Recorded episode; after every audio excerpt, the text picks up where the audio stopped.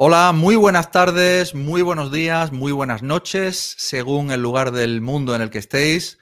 Bienvenidos a este canal y hoy para mí es un placer enorme eh, tener aquí como invitado al señor Robert Martínez. Robert, muy buenas, ¿qué tal estás? Muy buenas, Raúl. Pues encantado de estar aquí, de conocerte. Solo nos hemos podido conocer un poquito en privado ahora, pero bueno, encantado de poder saludarte también en directo y con tantos espectadores. Bueno, pues yo encantado de tenerte aquí. Lo primero, por supuesto, mm, eh, agradecerte. Para mí dar las gracias es lo importante. Decirte que te agradezco mucho que, seas mi invitado, que puedan verte todas las personas que siguen este canal, que estoy seguro de que lo que sea que vayamos a aportar, sobre todo tú que eres el invitado, eh, va a enriquecer muchísimo a las personas que van a escucharte y, y que esta plataforma, mm, YouTube o Facebook, eh, se puede utilizar para difundir la luz, tanto como para difundir la oscuridad, y en eso estamos de acuerdo. Y nosotros parece que estamos del primer lado, ¿no? Más que del segundo. Yo creo que sí, yo creo que sí. bueno, para quien no conozca todavía a Robert Martínez, y ya es difícil esto, pero bueno, imaginemos que haya alguien que todavía no le conoce, pues es astrólogo y es divulgador. Y bueno, también estudió políticas, lo cual le ha dado pues un background y un conocimiento también mm, interesante, imagino, en, cómo analiza el mundo sociológica y políticamente. Em, y bueno, para mí es un placer, como digo, tenerte aquí. Así que bueno, si te parece, entramos en faena, Robert. A muerte, venga, vamos para allá. Vamos para allá. Em, te llevo escuchando en varias, en varias apariciones en, distintos, eh, bueno, en distintos canales y la verdad es que eh, parece que en estos últimos tiempos, em, digamos que el latiguillo que se viene, eh, que se viene comentando es sobre todo qué es eso del sentido evolutivo del mal. Es decir, sabemos que el mal tiene un papel en esta realidad, parece que tiene un sentido, y, a mí me gustaría un poquito que hablase del sentido evolutivo del mal, tal como tú lo ves desde tu punto de vista, también desde la astrología, el papel que tiene en esta realidad, y también eh, en qué momento estamos ahora en relación a los que les toca hacer de malo y que se resisten a dejar de hacer de malo, parece. A ver, cuéntame un poquito eso. Bueno, es una pregunta muy buena y muy interesante, porque claro, eh, pensemos en términos cinematográficos, pues para que existan superhéroes tiene que haber villanos. Si no hay villanos, el papel de superhéroe es completamente absurdo, ¿no? Entonces, el hecho de que alguien crezca en su vida es respecto a algo que se resiste. O sea, crecer siempre es respecto a algo que me ofrece algún tipo de oposición. Entonces, lo que llamamos el mal, que es simplemente la oscuridad, que es la energía que separándose de la fuente quiere llegar al máximo nivel de individualización, separándose de esa chispa divina, tiene su papel evolutivo, o sea, tiene la legitimidad y la libertad para escoger ese camino. Y también, por supuesto, ejerce una función para que nuestro regreso a la fuente sea nutrido de experiencias. O sea, a lo largo de nuestra vida, cuando hemos desarrollado habilidades, cualidades y talentos, ha sido siempre en contraposición o en enfrentamiento a diferentes obstáculos que nos han hecho superarnos, afinar nuestra visión, nuestra intuición. De hecho, dicho de una manera muy simple y muy mecánica, disfrutamos de la comida cuando tenemos hambre, disfrutamos de la bebida cuando tenemos sed, disfrutamos, digamos, de, lo placentero en separación o en dualidad a lo que nos hace daño. Por eso, lo que es negativo, por lo menos desde nuestro juicio moral o desde nuestra percepción sensitiva, tiene sentido para poder valorar y disfrutar lo que nos da placer, lo que nos gusta, lo que es la luz. O sea, la luz y el amor tienen sentido porque no todo es luz y amor, por lo menos desde nuestra percepción de nuestro vehículo animal, que desde luego ve las cosas como malas o buenas en función de su supervivencia o su mm. placer.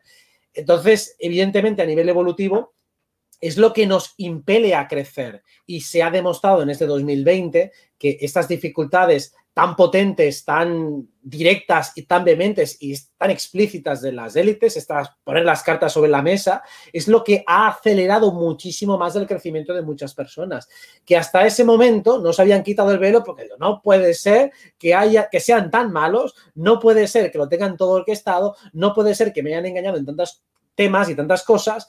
Entonces, el momento en el que el mal aprieta tanto obliga al bien a reaccionar mientras el mal está en cierta tregua o solo están apretando en algunos países que por ahí lejanos que te importa tres pepinos, pues el bien no hace su trabajo. Por eso entiendo que su papel ha sido necesario, por lo menos hasta ahora, lo que ocurre es que ya se les acabó su tiempo. O sea que el sentido evolutivo del mal ha llegado a su fin, por lo menos para lo que concierne a esta etapa vibratoria de la humanidad y de la Tierra, y por lo tanto a la luz le toca ejercer su papel, ejercer su fuerza y sacar a esta gente de donde no le corresponde estar. Pues sí, eh, completamente de acuerdo contigo. Eh, esto, esto, me lleva a otra reflexión interesante, eh, Robert. Fíjate, si nosotros quisiéramos explicar a las personas que nos escuchan qué es un ingeniero social, para qué sirve un ingeniero social y sobre todo, estoy buscando un empleo y dónde yo podría estudiar para ser ingeniero social. Eh, en fin, ¿esto cómo lo podríamos contestar? Digo porque, es un, digo porque es un empleo que, que igual parece que está muy de moda, ¿no? Desde luego. Hombre, de hecho, existen algunos, ¿no? Los creo que se llaman debunkers, o sea, los desacreditadores. Mucha gente, si por ejemplo, si tú entras en, Twitter y ves una cuenta que solo se dedica a insultar a gente que tiene visión alternativa y que a lo mejor está creada hace dos semanas, tiene un seguidor y solo se dedica a insultar y a discutir, eso puede ser que alguien le esté, bueno, alguien le está pagando, pero me refiero que puede ser que exista alguna bolsa de empleo de esas ocultas donde cogen a gente de esta que se usan para malmeter. De hecho, incluso en temas más mundanos, eh, por ejemplo, el Barça ahora mismo, el Fútbol Club Barcelona, está en un juicio porque habían contratado gente para que les informara y en ese caso para que hiciera una campaña de desprestigio contra todos aquellos que fueran críticos con ellos. Pero bueno, un ingeniero social, yendo a la pregunta que dices, es alguien que aplicando lo que es la lógica del poder, o sea, alguien que está desde los medios de comunicación, incluso detrás de los medios de comunicación, tiene una agenda cuyo objetivo es influir en la opinión social, infiltrarse en los diferentes grupos de influencia y tratar de sembrar un mensaje. El mensaje que, por supuesto, intenta favorecer unos determinados intereses. Esto que parece ciencia ficción y que vemos, de hecho, en muchas series y películas, como la CIA se, eh, se, infiltra en las sociedades a través de los medios de comunicación, en los grupos de poder, a través de personas influyentes, es un trabajo que hacen pues, algunos especialistas en marketing avanzado, marketing agresivo, y que, mira, ya aprovechando mi formación politológica, es básicamente el primer tratado de ingeniería social fue el príncipe de Maquiavelo. Entonces, el que cuando dice alguien es maquiavélico, es porque si estudias esa obra, es como el primer tratado de ciencia política oficial en el cual se da unas directrices de cómo influir en la sociedad aplicando medidas para ganarte al pueblo, qué hacer con la disidencia, si se ponen muy chungos, aplastarlos, no ser tibio ante ellos. O sea, ya son primeras pautas a nivel gran escala para un príncipe, que en ese sentido pues sería un gobernador, pero eso aplicado al tiempo moderno es actuar en redes sociales, actuar pues en los grupos pequeñitos de poder, infiltrarse todos ellos, etcétera. O sea, una manipulación a gran escala que va desde el cine, desde los medios de comunicación, desde la política sobre todo y sobre todo redes sociales, para intentar que poco a poco cale un mensaje. Y generalmente, como está marcado en los protocolos de los sabios de Sion, pues estar en los dos bandos dominantes y desde allí sembrar la discordia. Pues generalmente intentan crear dos bandos o una falsa disyuntiva, por ejemplo, pues entre capitalismo y comunismo para que la gente se posicione y en lugar de aceptar pues que, existen alternativas, o los divido en Barça y Madrid, o los divido izquierda y derecha, o en cualquier otra polaridad que el sistema haya inventado en un momento dado para intentar mantener a la masa aborregada discutiendo sobre zarandeces en lugar de eh, buscar la verdad, el camino intermedio o esa tercera vía. Eh, justamente eso, eso, me lleva a la siguiente reflexión, ¿no? Porque eh, es el título, de hecho, que le habíamos puesto a esta, a esta entrevista contigo, que es la subida de la vibración de la humanidad, como un hecho, como un acto inevitable. A mí me gustaría, Robert, que desde tu campo en el que eres experto, que es la astrología, eh, dieras algunos esbozos de qué dice la astrología en relación a la era de Acuario, que recién acabamos de ingresar, y en definitiva, qué implica la era de Acuario para la humanidad cómo es que está en sintonía con ese despertar de la humanidad, con ese eh, eh, fin del sentido evolutivo del mal, quizás también con la resistencia de los malos que se quieren marchar, no lo sé, ahora me lo contará, y en definitiva tu visión, que es lo que nos interesa. Claro, a nivel astrológico, aunque técnicamente, astronómicamente, todavía no estamos en la era de Acuario, estamos en su antesala y si lo que sí que ha empezado es un ciclo acuariano de los grandes. O sea, no es el ciclo más grande, pero es un ciclo eh, el siguiente en escala, ¿no? El que ha empezado a nivel acuariano. Entonces ya estamos prácticamente entrando en la era de Acuario. ¿Qué supone todo esto? el signo de Acuario, que es el undécimo dentro de un zodiaco de 12 signos, implica que ya estamos en la fase final del despertar de la humanidad. O sea, básicamente pasamos de una era, que en ese caso sería la Piscis, porque vamos en sentido inverso, en las eras astrológicas van hacia atrás. La era pisciana ha sido una en la cual eh, se ha explotado evidentemente la parte negativa de Piscis, que era la dependencia, eh, el que el ser humano sienta desvalido, que sienta víctima de las circunstancias. Un poco también se ha favorecido la ilusión, o sea, la ilusión en el sentido negativo, ¿no? En el ilusionismo que se ha generado, el ocultamiento de toda la información, o sea, es un signo de agua. Y mm. eso ha hecho que para prosperar en la era de Piscis hayas tenido que ser un místico, hayas tenido que tener una fe ciega en que todo tiene un plan divino, aunque no lo veas. O sea, el, que ha prosperado en la era de Piscis ha sido el que ha sabido guiarse a pesar de no tener señales. Pero en la era de Acuario tenemos señales, tenemos información, pasamos a un signo de aire. Cuando estamos en un signo de aire, la información está corriendo a raudales por todas partes. Así que el verdadero despierto es el que sabe dónde informarse, el que sabe dónde discernir y el que sobre todo trabaja su individualidad. Es el momento en el que el ser humano pasa de una masa amorfa, soy uno más del grupo, y paso a tener una individualidad, una individualidad diferenciada. Yo realmente me he diferenciado del grupo. Entonces, sigo formando parte de la sociedad, pero como elemento divisible, insustituible e irreemplazable que ha trabajado aquello que le hace único y especial. Este momento acuariano, que recién arrancaba el pasado 21 de diciembre, va a favorecer a que la gente más pensante y más libre pensadora gane. Por eso, la apuesta de Acuario sobre todo es por la libertad. De ahí que las medidas de las élites de tratar de imponer confinamientos en la era de la libertad es un contrasentido mayúsculo y por lo tanto es un plan totalmente destinado a fracasar. Si lo hubiesen orientado desde otro lugar, tal vez les habría ido bien, pero no son tan, tan listos o tan inteligentes como quieren hacernos creer.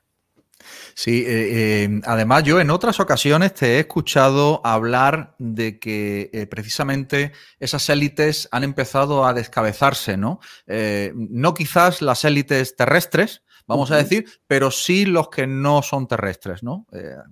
¿Podrías abundar un poquito en ese tema? Sí, ahí está el punto. Es decir, precisamente la, las élites no terrestres, las entidades de cuarta dimensión negativa, especialmente reptilianas, Dracos, Anunnakis y Cthulhus y algunos más que también están más o menos en la misma línea, fueron poco a poco abandonando el barco, viendo que a pesar de sus últimos intentos por controlar todo esto, o sea, cuando iniciaron toda la plan y lo que ya sabéis, en marzo intentaron eh, poner mucho esfuerzo allí, vieron que eso era imposible por muchos motivos. También una gran parte de la humanidad eh, se desconectó del plan divino, por lo cual ya no tenía capacidad, o sea, ya habían renunciado diciendo, vale, esto, lo que hay que hacer, el trabajo que hacer es demasiado grande, en demasiado poco tiempo, se mm. desconectaron. Por lo mm. tanto, dejaron de ser nutritivos a nivel energético para esas entidades y ellas abandonaron. O sea, abandonaron también porque tienen capacidad para hacer proyecciones futuras y vieron, esta partida está perdida.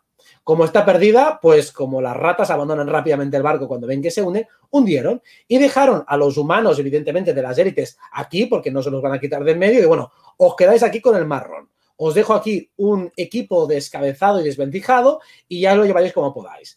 Entonces, claro, esa omnipotencia hegemónica que aparentemente tenían hace 20 años, hace 10 años y que alguno piensa que todavía tienen ahora, no deja de ser un remanente del que tuvo retuvo, pero realmente hay una descoordinación grupal bastante importante porque estas personas sin las claves energéticas ocultistas y sin esa capacidad que tenían gracias a estas entidades de otear futuros posibles y por lo tanto tocar la tecla adecuada para crear el impacto social posible, se quedan en meros ilusionistas humanos con todas sus deficiencias, porque estamos hablando de gente, los que gobiernan, desalmada gente que está mm. desconectada de la intuición. Es como, me has dado muchísimos conocimientos, muchísima inteligencia instintiva y adaptativa, pero me has desconectado de la intuición. Entonces, sin intuición no somos nada.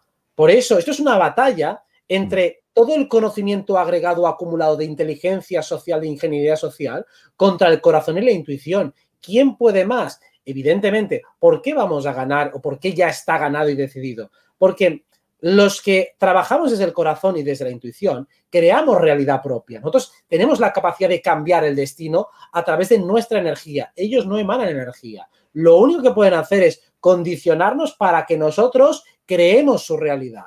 En el momento que nosotros empezamos a desprogramarnos, a no creerles capaces de hacer lo que quieren hacer, o sea, ellos pueden decir, voy a hacer esto, yo paso, yo no te obedezco. Yo no me creo lo que tú me estás diciendo. Te, repudio completamente como padre espiritual, como padre estatal o como madre o como que quieras llamarlo. Te repudio en ese papel, no te doy esa autoridad. Me la doy únicamente a mí, únicamente y exclusivamente a mí.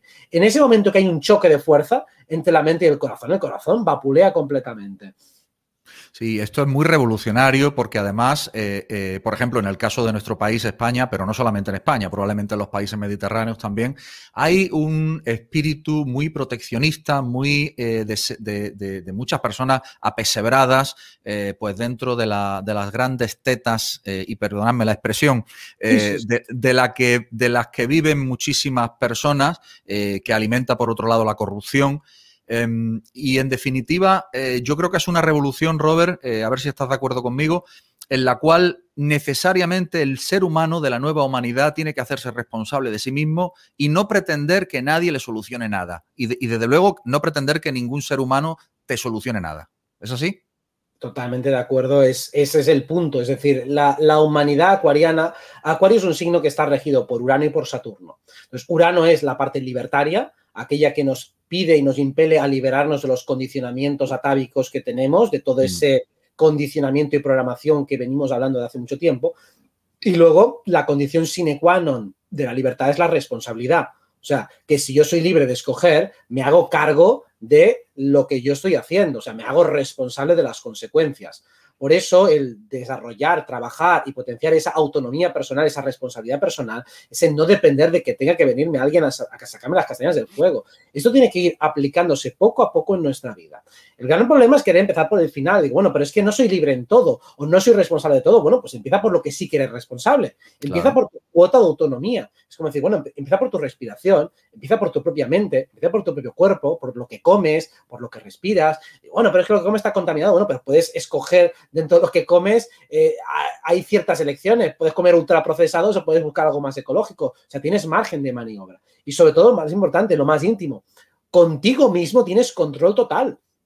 Mm. Tienes acceso total a tus recuerdos, a tu espacio interno, a tu respiración. Empieza por ejercer conciencia y control y responsabilidad sobre ti mismo. No le eches a los demás la culpa de tu estado anímico. Empieza por responsabilizarte de tu estado anímico. Si eres una persona ciclotímica que enseguida tienes altibajos, pues aprende a jugar con ellos. Digo, aprovecha tu etapa más eufórica para hacer cosas que sean interesantes, que estén bien alineadas, y tu etapa más depresiva, pues para descansar, para relajarte y no te exijas más. O sea, aprende a jugar con tu ritmo personal, pero sobre todo no le eches la culpa a los demás. Sí que tienes que entender el impacto que lo externo tiene en ti, pero entonces haz algo al respecto. No es que lo externo no tenga influencia. Desde luego, gran parte de mi trabajo es decirte, oye, sí, sí, que estás rodeado de gentuza, que estás en un sistema criminal. O sea, esto es importante que lo sepas para que no te culpes en exceso. Pero no mm. culparse no significa no responsabilizarse. Yo sé que vivo en un sistema criminal, pero aún así voy a intentar prosperar en el sistema criminal. No acepto sus reglas, no acepto sus normas, no acepto su cosmovisión limitante, no acepto nada de eso, pero sé cómo jugar y aprendo a jugar y sobre todo aprendo a que cada vez me influya menos. ¿Y cómo consigo que cada vez me influya menos? Influyéndome yo más cada vez a mí mismo. Que mis propias palabras las tome yo como dogma, como camino a seguir. O sea, lo que hemos hablado de la coherencia interna. Si yo predico A, yo hago A. Si yo predico B, hago B, pero no puedo predicar una cosa y hacer la contraria. Entonces estoy jodido.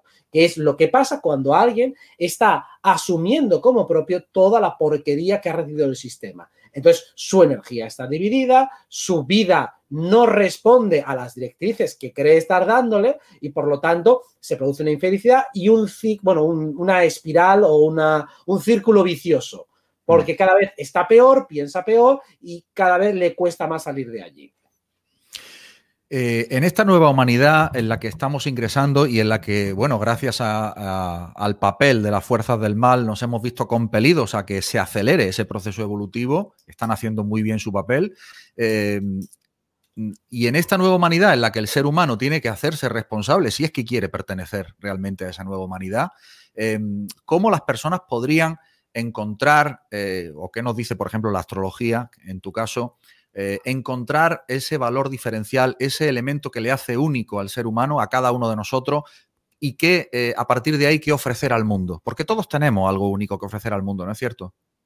Sí, a ver, el, hay algo que tiene que ver con Acuario y en general con los signos de aire, o sea, incluido también Libra y Géminis, que es la capacidad de promediar estadísticamente lo que más abunda en sociedad.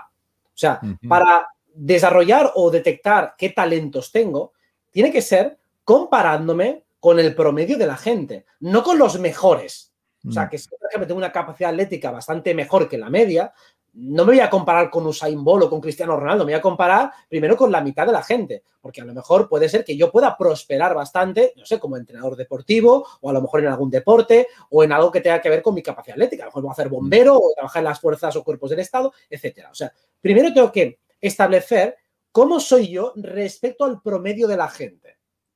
Claro, normalmente ¿qué te comparas? Con la gente de tu alrededor padre, madre, hermano, pareja, amigos cercanos, no te compares con ellos. Compárate con el promedio de la gente. Eso te obliga a hacer un estudio, a observar qué hay a tu alrededor, a observarte respecto a otras personas. Eso es lo que te obliga a ponerte a prueba. En segundo lugar, ponte a prueba en cosas que te gusta hacer. Pondré un ejemplo muy sencillo. La mayoría de la gente cree que no habla bien en público porque tiene como experiencia las exposiciones que tenía que hacer en el instituto, en el colegio o en la universidad, que generalmente eran sobre temas que ellos no han escogido y por los que van a ser severamente evaluados por un profesor que muchas veces podía estar talado de la olla. Entonces, ¿cómo te vas a evaluar a ti si tienes buena capacidad si no has escogido el tema, no has escogido el formato, has sido obligado, o sea, no tienes una referencia real de lo que es experiencia. Lo mismo que si piensas que no sabes cantar o que no sabes hablar o que no sabes bailar o que no sabes hacer lo que sea empieza a valorarte primero en las cosas que intuitivamente te gusta hacer. No intentes monetizar nada, solo piensa en lo que te gusta. Hostia, me gusta estudiar ese tema. Bueno, pues por algo será. Eh, me gusta hacer, eh, yo qué sé, hacer eh, esculturas. Bueno, pues por algo será. Y poco a poco, eso ya lo irás convirtiendo poco a poco en algo que puede ser eventualmente monetizable. Pero primero es, ¿qué hago yo que no hace la mayoría? Y también es muy fácil. Si para mí la mayoría de la gente, por ejemplo, viste muy mal, tiene muy mal gusto estéticamente, puede ser que yo tenga un buen criterio estético y a lo mejor podría ser asesor de moda. Si creo que la gente come fatal, puede ser que yo tenga talento como nutricionista. Si a mí la gente me aburre siempre, puede ser que yo tenga un potencial para ser muy entretenido o más de lo normal. O sea, si lo que no me gusta también habla mucho de mí. Lo que me parece aburridísimo puede ser que hable de lo que a mí me hace entretener y yo puedo ser un potencial entretenimiento para los demás. O sea, todo lo que hago y no hago me da información. Tengo que aprender a leerlo y a compararlo. Estamos en un plano de momento de dualidad. Tengo que aprender a compararme bien. Generalmente el gran problema es que la gente se compara mal, porque se compara solo o con gente cercana y utilizando parámetros de evaluación equivocados. Claro, ese ha sido, estoy de acuerdo contigo completamente, ese ha sido el gran problema de la humanidad, a mi juicio. Primero, la ignorancia acerca de su propia naturaleza. Y segundo, el hecho de compararse eh, con modelos preestablecidos a los que parecía que había que parecerse o aproximarse, pero que nos alejaban completamente de nuestra naturaleza, ¿no? Entonces, claro, es como nadar contracorriente, pero de una forma, eh, en fin, absolutamente loca, ¿no? Muy loca. Te pondré otro ejemplo más que es muy clásico. Mm. Muchísima gente me dice, yo no sé vender. Entonces me dicen como ejemplo, porque si yo un producto no me lo creo, no sé venderlo. Digo, bueno, pero es que un buen vendedor vende aquello en lo que se cree. Entonces digo, lo otro es un estafador. O sea, el que te vende algo que no, en lo que no cree es un estafador, no es un buen vendedor. O sea, la gracia es que si tú vendes algo es porque tú lo comprarías. Entonces, eso es ser un buen vendedor. Entonces, mucha gente es buena vendedora, porque cuando tú hablas de algo que te gusta, lo transmites una ilusión y una pasión que es contagiosa. Eso es vender. Vender es simplemente eso. Digo, hostia, este curso me ha encantado, es que es brutal. Y es que no falta ni que te lo recomiendo. Digo, ¿qué curso es? Dímelo, dime cuál es. Ya te lo estoy vendiendo. Así es, así es. completamente. Tengo que, tengo que ser yo mismo. Sí, sí, completamente de acuerdo. Aprovecho eh, para pedir a todos los que estáis escuchando que podéis dejar vuestras preguntas eh, para Robert aquí en el chat, yo lo, puedo ir leyendo y luego de aquí a un rato, pues cuando ya eh, terminemos de las preguntas que voy a hacer yo, pues ya paso a las preguntas vuestras. Eh, Robert, del ser humano eh, emancipado, eh, tenemos que hablar en relación al ser humano diluido, ¿no? Porque hasta ahora ha sido un modelo de ser humano en el que se, se le ha forzado a estar diluido dentro de una masa, dentro de un sistema de creencias que lo coartaba, que lo reducía, un sistema muy reduccionista realmente de lo que es la auténtica naturaleza. ¿El ser humano emancipado en qué se diferencia realmente del ser humano diluido? Que escoge y vivir con sus propias reglas, no con las reglas que les ha impuesto la sociedad. Es espectacular la cantidad de reglas que asumimos como propias y que no son propias. Cuando alguien siente culpa, puedo asegurar que el 100% de las veces no es por sus propias reglas, son por reglas que han venido desde fuera, que se han impuesto. Y entonces tú introyectas una agresión. Entonces, desde que somos pequeños y estamos en la escuela, hacemos exámenes. ¿Los exámenes qué hacen? te promedian, te dicen, lo bueno es esto, es un estándar para todos. No es bueno, tú como eres así, te puntúo de una manera, tú como eres así, te puntúo de otra y te hago una prueba personalizada. No, son pruebas estándar para todos. Entonces, esa estandarización militar lo único que busca es diluir, como tú dices, nuestra personalidad y nuestra individualidad. Entonces, cuando decimos, la sociedad quiere esto, la sociedad promulga que una mujer tiene que ser así o un hombre tiene que ser así, lo único que te hace es establecer unos estándares, una norma, porque la normalidad es eso, una norma, y no, una norma no es un criterio de excelencia, simplemente es una orden, es una ley, es un criterio esclavista para que todos estemos en la misma mierda, o sea, para rebajarnos a lo más bajo y lo más putrefacto. Por eso el ser humano individualizado es el que empieza a descubrir, primero, cuáles son mis reglas, cuáles son mis principios. Y yo me acomodo vivo de acuerdo a mis principios. Si mis principios son lealtad, pues yo voy a estar con gente leal. La gente que no es leal, desde mi punto de vista, prefiero que no esté en mi vida. Pero no voy a estar juzgando a la gente que no lo es, qué malas son, no. Ellas escogen que para ellos su criterio, por ejemplo, es el cambio y la libertad como algo más importante. Entonces digo, oye, mira, mm. yo pues no puedo tener una relación eh, exclusiva porque me gusta estar con... Perfecto, si eres, de si eres capaz de vivir pues, una relación poliamorosa, es cosa tuya, yo no lo voy a juzgar, yo voy a, voy a vivir con mis reglas. Entonces, el ser humano emancipado es el que vive con sus reglas. Las leyes sociales que recibimos no las hemos escogido nosotros. Y en este momento de distopía eh, sanitaria, ¿cuántas reglas se nos están imponiendo? No se nos ha pedido nuestra opinión. Mm. No se nos ha dicho, oye, mira, el que hay algo en el aire malísimo. El que quiera arriesgarse a morir, que salga. Y el que no, que se quede en su casa. Eso sería una sociedad civilizada en la cual se respeta. De no, no, no, que si tú haces esto eres peligroso para los demás. Entonces, me estás imponiendo unas reglas sobre las mías. Y además, siguiendo de punto. Digo, ahora habría que podría decir, como Hobbes decía, te voy a citar otra vez el Leviatán de, la carrera, decía, el, citando a Plutarco, que el hombre es un lobo para el hombre. Entonces, Hobbes, que era un teólogo de estos y un filósofo, intentaba justificar el Estado, porque si dejamos al hombre libre, pues había una anarquía y la gente se mataba entre sí. Y decía, a ver, el ser humano emancipado no es un, no es un depredador. No busca medrar a costa de los demás. Vive y deja vivir. Por lo tanto, no necesita leyes. A mí no hace falta que me digas que no robes y que no mates. Tranquilo que no lo voy a hacer. No hace falta que me pongas un policía al lado. O sea, ¿qué quiero decir? Las leyes están para el hombre depredador, para el hombre diluido. Entonces, mm. lo que nos han hecho creer es que si no hay leyes estrictas, estamos sujetos a amenazas permanentes. Por eso, y aquí viene lo importante, el terrorismo y el crimen siempre están financiados por el Estado. Es el propio Estado el que los genera.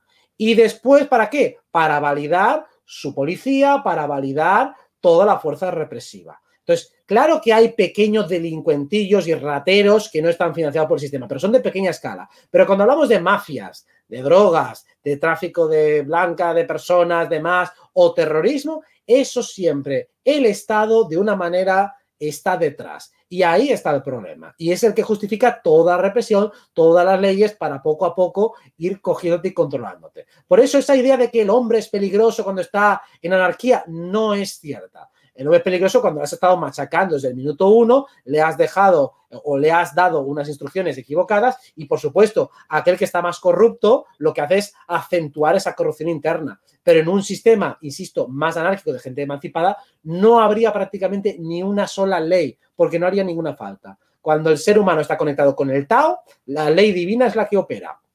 Y en todo momento actúa bajo una lógica de respeto hacia el otro. Claro, eso obedece a un nivel de conciencia determinado, a un nivel vibracional determinado del ser humano, ¿no? Eh, tanto en particular como, como en conjunto, ¿no?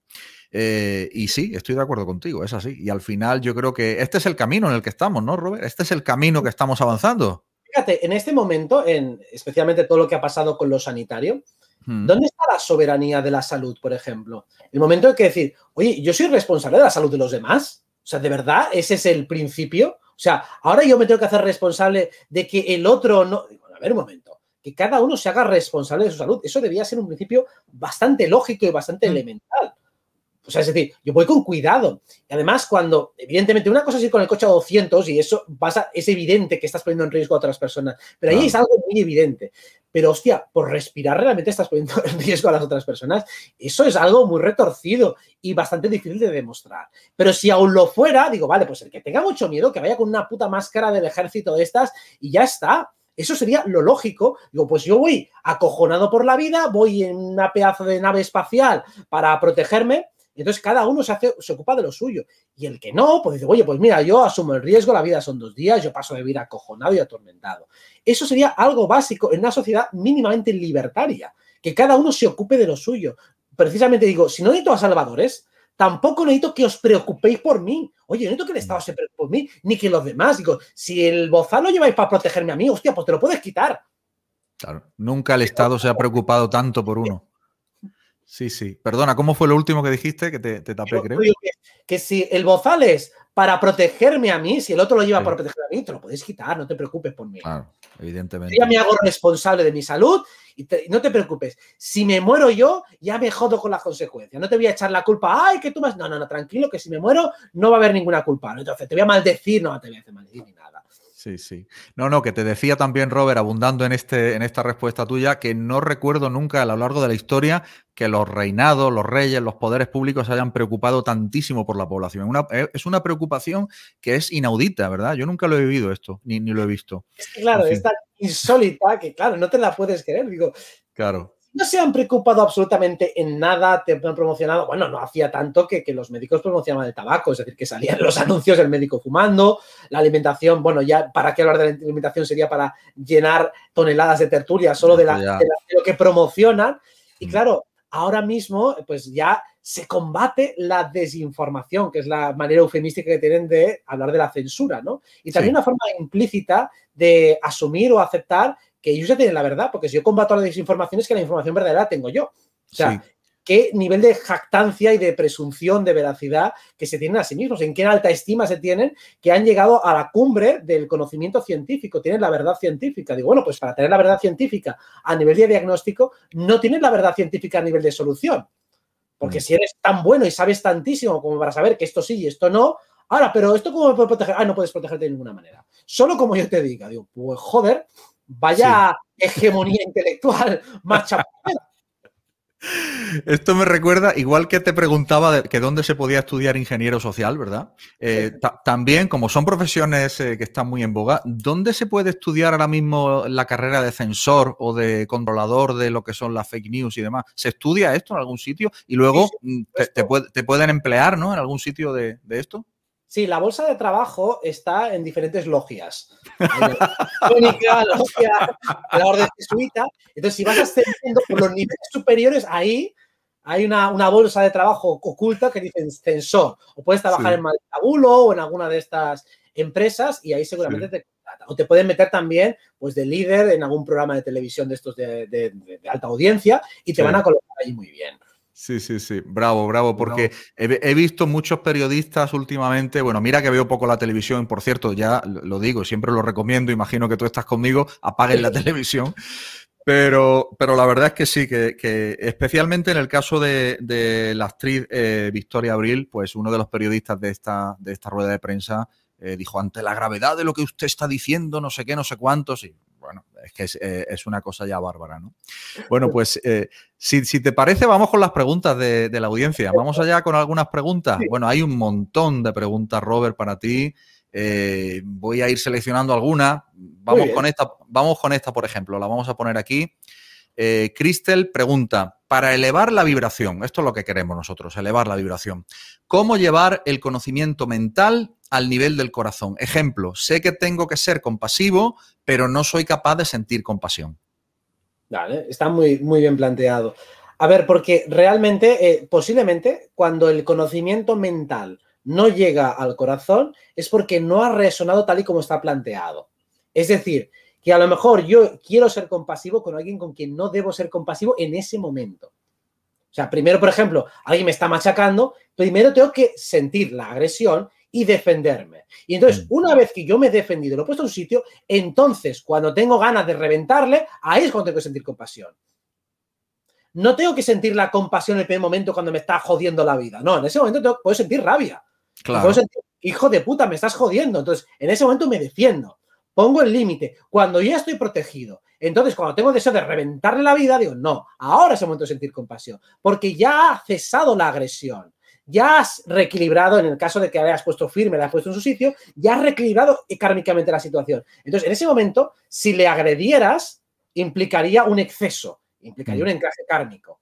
Primero está la defensa legítima, pero entonces aplicarás la compasión en el momento final. En el momento que lo veis ya destrozado, ya sentirás compasión, te saldrá natural. Digo, ya está, venga, pobrecilla, ¿para qué voy a machacarle? Ya está. Muy bien, lo dejo, lo dejo como está ya. Muy bien, muy bien. Em, Carolina eh, nos pregunta, bueno, primero te felicita, dice, querido Robert, te manifiesto toda mi admiración a tu conocimiento y capacidades. Eres hoy un referente especialmente respecto de tu visión sobre la libertad. ¿Cómo lees esta libertad en los astros? Bueno, pues ahora mismo, precisamente, tenemos el planeta relacionado con la libertad y el planeta relacionado con la represión en tensión. Por eso es la pugna y por eso es el tema del año. El tema eh, nuclear de 2021 es tenemos que liberarnos de aquello que nos está limitando. ¿Cuál es la ventaja?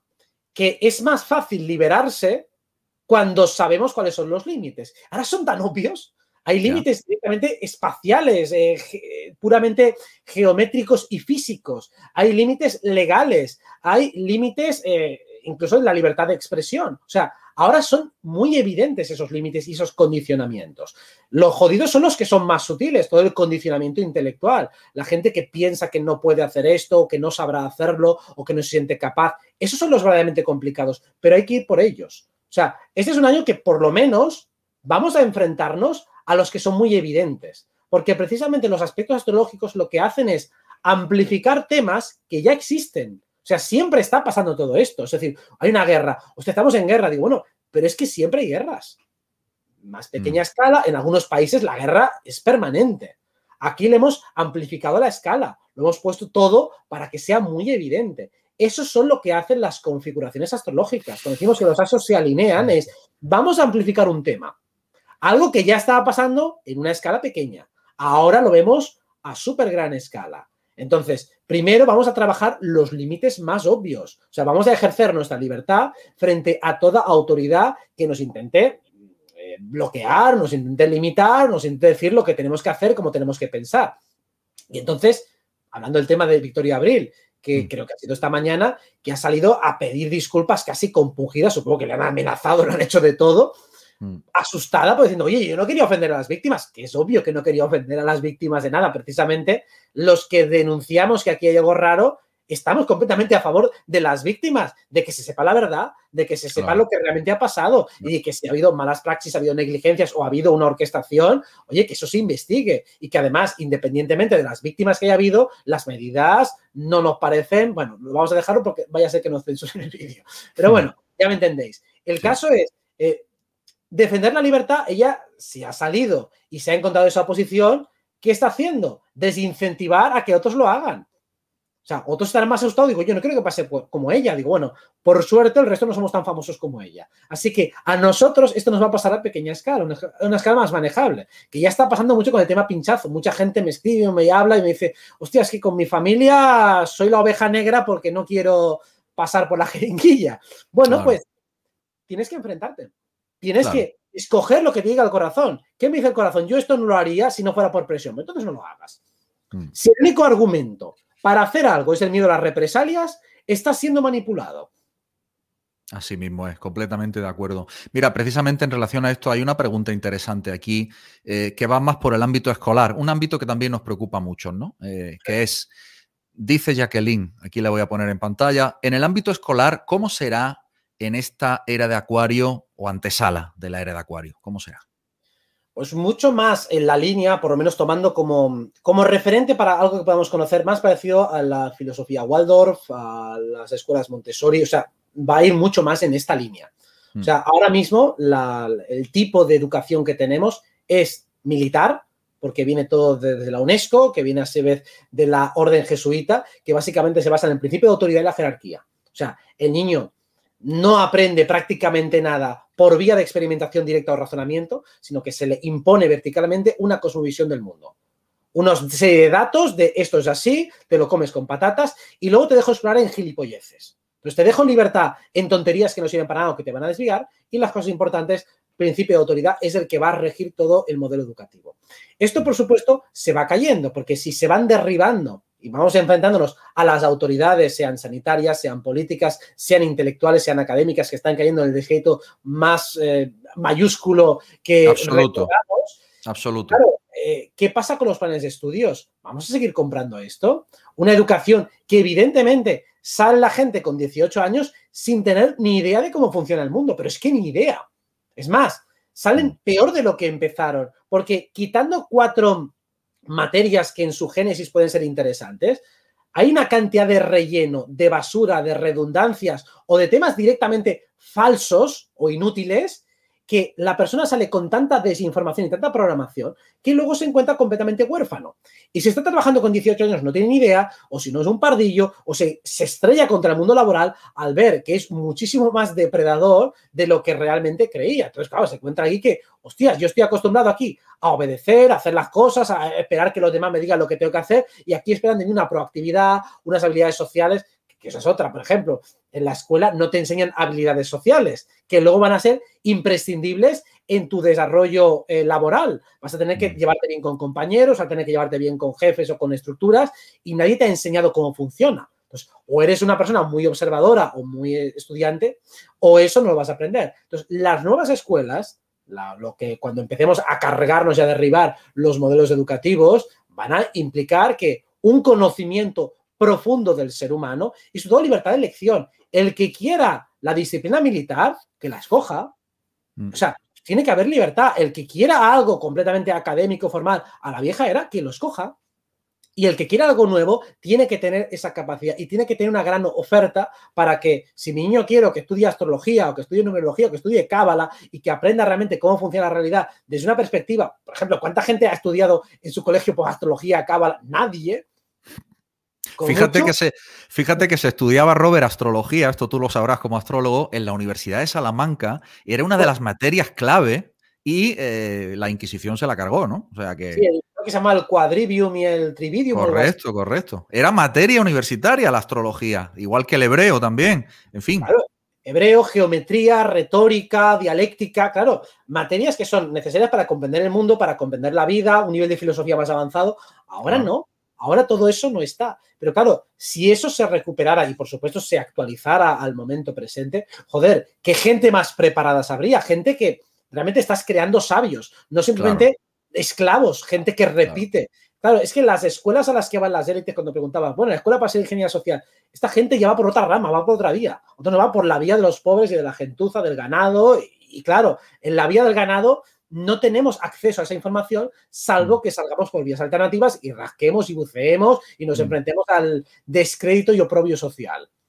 Sí, eso pasa como con las escuelas de cine, de guionistas de cine, eh, que son las expertas en primado negativo, lo hablábamos en privado, ¿no? El tema del primado negativo, que son otras universidades u otras escuelas completamente diferentes a las que no tiene acceso el común de los mortales, ¿no? Y claro, ellos aprenden ahí una serie de técnicas porque tienen un conocimiento muy profundo de los procesos cognitivos del ser humano y a través de las películas, del cine y demás, eh, pues nos meten las verdades en la cara para que luego lo, rechacemos, ¿no?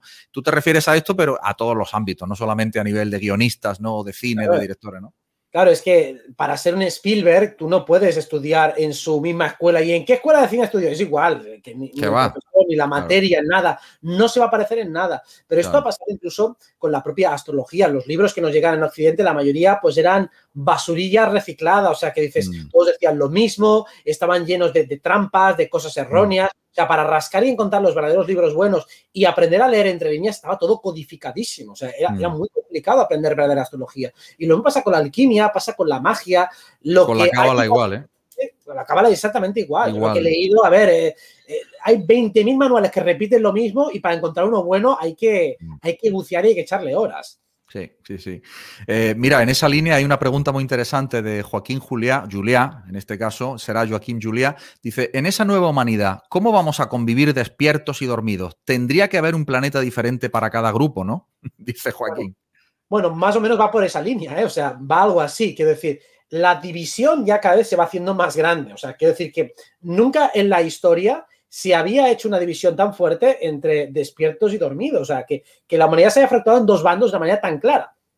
O sea, Mm. eso ya está sucediendo a un nivel puramente físico-estadístico. Pero es que cuando hablamos de ascenso a la quinta dimensión, estamos diciendo que esa separación será total. O sea, quiero decir que el cuerpo de quinta dimensión no es visible desde la, desde la tercera dimensión. O sea, que no ocuparemos el mismo espacio ni la misma realidad.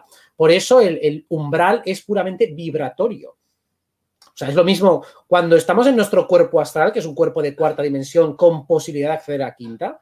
eh, si tú no tienes una capacidad de evidencia, tú no ves los cuerpos astrales de los demás. O sea, que está en un plano frecuencial diferente. Pues un plano de, de quinta es invisible desde aquí.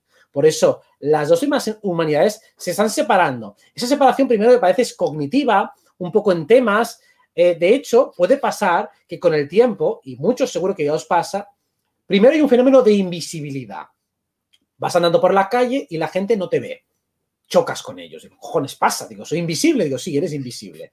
Porque la propia vibratoria está cambiando. Digo, ¿qué Ya. pasa? Voy andando por la calle y la gente está a un centímetro y no se aparta. Digo, ¿qué, qué Mm. estoy apartando? Me tengo que apartar todo el rato yo y los demás no están viendo. Eso es un periodo de invisibilidad a medida que la frecuencia vibratoria aumenta. Pero también sucede que, hostias, las amistades con las que no puedes hablar con un poquito de profundidad, ya como que no hablas nunca, que no las ves, que no coincides, que las agendas no cuadran y al final poco a poco te vas separando. Ocurre que si estamos en una frecuencia muy baja, las conversaciones solo pueden ser banales. Son conversaciones sobre nada, es poco más que ruido. Mm. Digo una cosa, cómo va el tiempo, cómo van las cosas, no hay un alma que está hablando allí. Mm. Cuando las conversaciones devienen más profundas, sean del nivel que sean, ahí hay un corazón y hay una presencia. Entonces, eso es incompatible con una frecuencia vibratoria baja. Por eso, poco a poco, nos vamos separando. Sí, y lo que tú dices, bueno, lo que, lo que se percibe o lo que se va a percibir es que llega un momento que no te ven directamente, ¿no? Bueno, esto pasa en redes sociales incluso, que ya hay una fractura. Cada vez hay menos lugares de encuentro y de enfrentamiento entre unos y otros. Unos están por un lado, otros están por otros, y cada uno en su mundito y en su burbuja. Sí, y de hecho, y de hecho, fíjate que cada vez es menos frecuente ver en los platós de televisión que usualmente se dedicaban a eh, eh, echar abajo a personajes o, a- o- personas o personajes realmente que apostaban por el despertar de la humanidad. Y, y quiero pensar en Oliver eh, Ibáñez o quiero pensar en, en, bueno, en la misma Victoria Abril o en Miguel Bosé o con tantísima gente. Y esto ya ha dejado un poco de ser eh, la tendencia. Tratan de llevar a personajes a los platós de televisión, cada vez les cuesta más, porque no entramos en el juego. Sí, sí, claro, te dicen, eh, vi ahí un rebate en la secta o donde sea, a ver, a ridiculizarte, digo, vale, paso, paso de ir. No quiero ir, no, no quiero tal. Bueno, me llamaron hace poco, no voy a decir la cadena de una cadena de televisión, que querían que hiciera un pronóstico tal, y yo ya les dije de manera simpática, digo, no creo que, que, que sea buena idea. Sobre Sí, todo no, no. Para los que traigan el programa, digo, me parece a mí que si me pones en un cadena prime time, voy a empezar a soltar un rapapolvo y el problema lo vais a tener vosotros. A mí me la suda lo que vayan a decir, pero vosotros con vuestros jefes, y entonces les, les disuadí de, de- de salir en público en una cadena de televisión más o menos importante. Y es porque no me conocían bien, o sea, no habían investigado mucho. Yo creo que buscaron astrólogo por internet, buscaron alguno que tuviera más o menos fama en Mm. ese momento y tiraban para adelante. Cuando dijo, oye, es que mis ideas son un poquito controvertidas. Creo que, claro, ya no, como no quieren generar un debate, no- o sea, les da mucho miedo generar ese debate, ya no quieren entrar y ellos dicen, la excusa que ponen es que no queremos darle publicidad a esta gente. Claro. También empieza la censura. La censura es que es una manera también de decirte que, que no podemos convivir, que no podemos ocupar el mismo espacio. Por eso tienen que censurar. En su casa no. Por eso digo, oye, que Twitter ahora mismo ya te pueden, si das cinco tweets que cuestionen la eficacia de los pinchacitos, te borran la cuenta fulminantemente para siempre. Hmm. Es como me a decir, oye, que allí tenéis los días contados. Sí, sí, vamos, está claro, está claro. Mira, Robert, tenemos una pregunta, otra vez volvemos al tema de la infancia, de los niños. A mí es un tema que, para mí es clave, ¿no? Y, estas preguntas son muy interesantes. Dice Mila, Robert, ¿cómo acompañar a los niños de hoy, aún dentro de este sistema obsoleto, castrante, manipulador, que les están metiendo creencias en su inconsciente, especialmente en sus primeros siete años de vida? Bueno, pues todo ahí el papel de los padres es fundamental. Padres, educadores, tutores, para que, para contrarrestar la parte nociva que hay en el colegio. En ese sentido, lo importante es, vale, cuando tú vas al colegio, es como si fueras, pues, a, como si fueras a la guerra prácticamente. Es una experiencia de superación personal, es una experiencia de dificultad que te, que te va a hacer entrar en el mundo depredador y tienes que tomarlo como tal. Digo, vale, ten en cuenta que la información que te van a dar allí, tú tienes que aprobar unas asignaturas, tienes que pasar una serie de materias, te vas a tener que esforzar porque la vida es eso. O sea, es un fractal de lo que te vas a encontrar en la vida cuando seas adulto, en gran parte. Tienes gente que algunos son aliados, otros son enemigos, hay gente que te va a intentar engañar. Entonces, tómalo como una muestra de cómo es este mundo, por lo menos cómo está funcionando hasta ahora. Entonces, tienes que tener anticuerpos frente a la dificultad de la vida. Lo importante es que no te creas según qué mensajes, especialmente aquellos, por resumirlo, aquellos mensajes que tienen como objetivo principal quitarte el poder, hacerte pensar que eres una mierda, porque toda la cosmovisión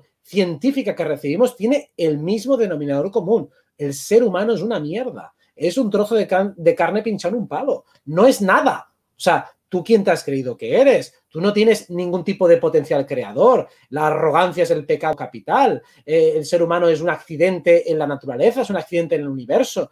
Te están despojando de todo tu poder. Y es más, te están diciendo, cuando tú naces ya está todo resuelto. La ciencia ya lo sabe todo, entonces tienes que estudiarte no sé cuántos mil millones de libros para que luego con 50 años digas que solo sé que no sé nada. Digo, tócate los cojones. O sea, por una parte, lo sabéis todo y tú no te puedes decir nada, para al final decir, no, pero qué grande es mi ignorancia y lo que sé es una gota del océano y lo que ignoro es el océano. Venga, no me jodas. O sea, tenemos que saber que sabemos un montón de cosas, que inherentemente nuestro cuerpo es sabio. ¿Cuánta sabiduría tiene nuestro cuerpo? Si escuchamos el corazón, ¿cuánta inteligencia real hay en nuestro corazón? Cuando hacen cómics como los de Mafalda, ¿no? Que Kino hacía este Mafalda, ¿qué te mm. ponen? una niña pequeña cuestionando la estupidez y la hipocresía de los adultos. O sea, que con el conocimiento y sentido común de un niño pequeño que simplemente intenta descifrar la lógica de lo que sucede en sociedad, dice, pero si esto es contradictorio, me estáis mm. diciendo una cosa y luego hacéis otra. Te dicen, tienes que darle un beso a tu abuela y después cuando se va la abuela, la madre poniendo a parir a la abuela. Y digo, a ver, pero ¿qué quedamos? Que tienes que caer a la abuela y luego la insultas. Entonces, la niña o el niño ve la hipocresía del adulto. Entonces digo, vale, ¿quieres educar a tus hijos bien? Explícales cómo funciona el mundo. Sé coherente con tus principios y cuando haya que educarles, es decir, oye, tienes un mundo depredador ahí fuera, dales herramientas para que sepan, darles su espada y su escudo para que aprendan a defenderse, para que aprendan a protegerse de los depredadores y los manipuladores. Pero explícales cómo funciona el mundo porque nos han educado todo el rato para no creer en nuestro poder, para desconfiar de nuestra intuición. La intuición nunca miente. La intuición siempre nos acerca a la verdad. No hace falta que nos llegue a toda la verdad intelectual, pero siempre nos da la dirección correcta. Es la brújula perfecta que nunca se equivoca. Sí, es así. Sin embargo, y tenemos el poder de crear literalmente mundos, ¿no? Estamos hechos a imagen y semejanza del creador, ¿no? Exacto. Mira, aquí tengo una pregunta, otra vez en el caso de, la educación de los niños, porque es un tema que, insisto, a mí, para mí es, clave. Em, en el caso de los padres dormidos, ¿hay que esperar a que los niños despierten y ayuden a esos padres? Mira qué pregunta tan interesante. Sí, sí, desde luego, por supuesto. Es que muchos hijos vienen para despertar a los padres. Así es. decir, por ejemplo, padres que están, eh, padres y madres me refiero, ¿no? Que están todo el día trabajando, sufriendo, luchando para darte el pan a tus hijos. Y el niño lo que quiere es que estés allí, que estés con él, que le ayudes, que le eduques. Entonces, les ayuda a los padres a, o sea, los hijos ayudan a los padres a que se aflojen, en el caso de que estén eh, en esa lógica de rueda de hámster de productividad mm. sin sentido ni objetivo, porque al final muchas veces los padres están luchando contra sus propios fantasmas Es decir, que si yo de pequeño sufrí carencias económicas, pues a mi niño que no le falte de nada. Digo, bueno, pero es que tu niño no tiene esa herida que tienes. No intentes cubrir en tus hijos la herida que tus padres te han dado. Entonces, muchas veces los hijos les hacen espejo porque obligan a los padres a reaccionar desde otro lugar. De hecho, muchas veces se ve astrológicamente que la carta de los hijos y de los padres son muy diferentes. Cuando hay muchas diferencias, vienes a aprender otro idioma, otro lenguaje.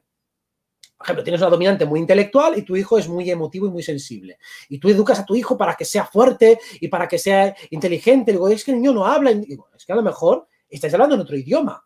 El niño tiene, digamos, un centro de atención que le lleva hacia su mundo interno. Y tú tienes un centro de atención que te lleva hacia el mundo social, hacia la interacción. Entonces, no entiendes que el niño no tiene ningún problema. Lo que tienes que darte cuenta es que él funciona digamos, un 90% hacia adentro y un 10% hacia afuera. Y tú a lo mejor eres al revés. Entonces, te ayuda y te hace de espejo para que vea la importancia también de tu mundo interior que normalmente estás desatendiendo. Entonces, claro que muchas veces los niños ayudan a que el padre o la madre corrija su visión y se centre. Incluso también, sobre todo, el papel más importante es que desarrollen más la energía del amor. Porque generalmente cuando estamos en la productividad nos alejamos del corazón y del amor. Un hijo o una hija te ayuda de hostias, hay algo que me importa en esta vida. Y mm. también que seas más valiente. Porque a lo mejor a mí mi vida me la suda y estoy hasta los huevos de todo y no importa morirme. Pero no quiero que se muera mi hijo, no quiero que lo pase mal. Entonces, solo por él voy a defender los derechos de todos. Entonces, puede ayudarle muchas veces a que se atreva a ser más valiente en su vida por, por el deseo de proteger a sus hijos.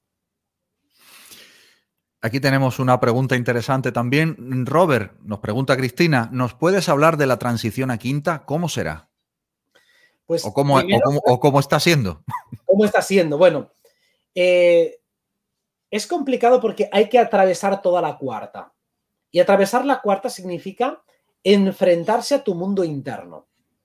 Eh, hay una palabra que no paro de repetir, que es coherencia, integridad, corazón, o sea, es centro. Digamos, el centro, que tiene mucho que ver con la energía del sol, es estar unificado. Es aquello que me conecta con lo divino que hay en mí, donde siempre hay certidumbre. Para eso tengo que atravesar toda el área de la incertidumbre, todas el remanente de mi karma, de mis vidas pasadas, toda mi historia personal, tengo que atravesarlo. O sea, digamos que el, un buen termómetro para valorar cómo estoy en la cuarta son mis sueños. Otro sería mis pensamientos. Cuando mis pensamientos van solos, ¿hacia dónde van? Cuando mis sueños ordinarios, ¿hacia dónde van? ¿Dónde me desvío? En mis sueños, ¿cuándo no soy yo mismo? A lo mejor en mis sueños, hostias, lloro como una magdalena. O soy súper agresivo, o tengo un deseo sexual desbordado, o una gula tremenda, o me da por pegar a los demás. Mm. Esos desvíos que tenemos en los sueños están, son amplificaciones de lo que tengo que corregir. Entonces, la observación de mis sueños me dice cómo estoy en cuarta. Y digamos que para llegar a la quinta tengo que llegar puro. Entonces, tengo que ser igual de puro en mis sueños que lo soy en mi corazón. Y por supuesto, mi cuerpo físico tiene que estar a la altura de todo eso. Entonces, ¿cómo, se cómo, se, cómo transicionamos? Tengo que hacer que mi cuerpo de cuarta consiga evolucionar a un cuerpo de quinta. O sea, que tengo que ir haciendo poco a poco esa transición. Y eso supone un enfrentamiento conmigo mismo, con mis debilidades, con mis mierdas, con mis miserias, hasta finalmente ser completamente, aquella una unificación lo más cómoda y cohesionada posible con mi cuerpo divino. Que mi yo mental, que mi corazón, que es la puerta de unificación, se conecte con mi cuerpo divino. Eso es la transición, por lo menos en lo psicológico. Luego, eh, ¿cómo se hace eso físicamente? Será, pues un día en un viaje o cuerpo astral, tú ya estarás en la quinta dimensión y decidirás fijar y anclarte allí. Me anclo aquí, entonces ya no volverás. O sea que eso, la transición física es lo más fácil. Lo difícil es tener la potencia para llegar allí, sostenerte allí y poder anclarte allí. Para los que no han visto, bueno, no, me puedo resistir, te estaba escuchando hablar y me estaba aguantando porque eh, en junio de este año, y los que son seguidores de, este, de, este canal lo saben, aparecieron unas letras hebreas en el cielo de Italia, en Sorrento, que una alumna me mandó, yo las publiqué aquí, y lo digo simplemente porque lo que ha explicado Robert ahora mismo tiene absoluta y total coherencia con el análisis cabalístico que yo luego hice de ese, de ese nombre. Y era un cambio de cuerpo, eh, literalmente como tú lo has planteado, ¿no? Pero con, la explicación desde las letras hebreas. Muy interesante. No, lo sabía, no lo sabía, pues muy interesante. Sí. Em, mira, Robert, esta te va a gustar mucho. Robert, ¿por qué nunca hablas del cambio climático, hombre? A ver. Además, está prohibido hablar de eso en YouTube, ¿eh? Imagínate el nivel. Pero hombre, nunca hablas del cambio climático. ¿Qué pasa? Porque no lo creo, simplemente. O sea, desde luego, un cambio climático generado por el hombre, a ver, esto para mí es una estafa. Totalmente. totalmente. Para mí es geoingeniería, para mí hay manipulación, eh, pues eso, eh, de las propias élites, pero no hay, eh, pues eso, geoingeniería. Para mí no hay realmente cambio climático real generado por el hombre, por las emisiones, o sea, es decir, las élites son las que crean el problema. O sea, va a ser que yo con el CO2 que puedo generar, que no tengo ni coche, voy a, contaminar el planeta. O sea, es culpa mía y no una industria que están fomentando todo. A ver, esto es un absurdo total. O sea, es, es una tomadura de pelo para lo mismo de siempre, para culpar al ser humano, para hacerle sentir una mierda. Y para, justificar luego una serie de agendas y demás y restricciones que vamos a pagar los mismos. Sí.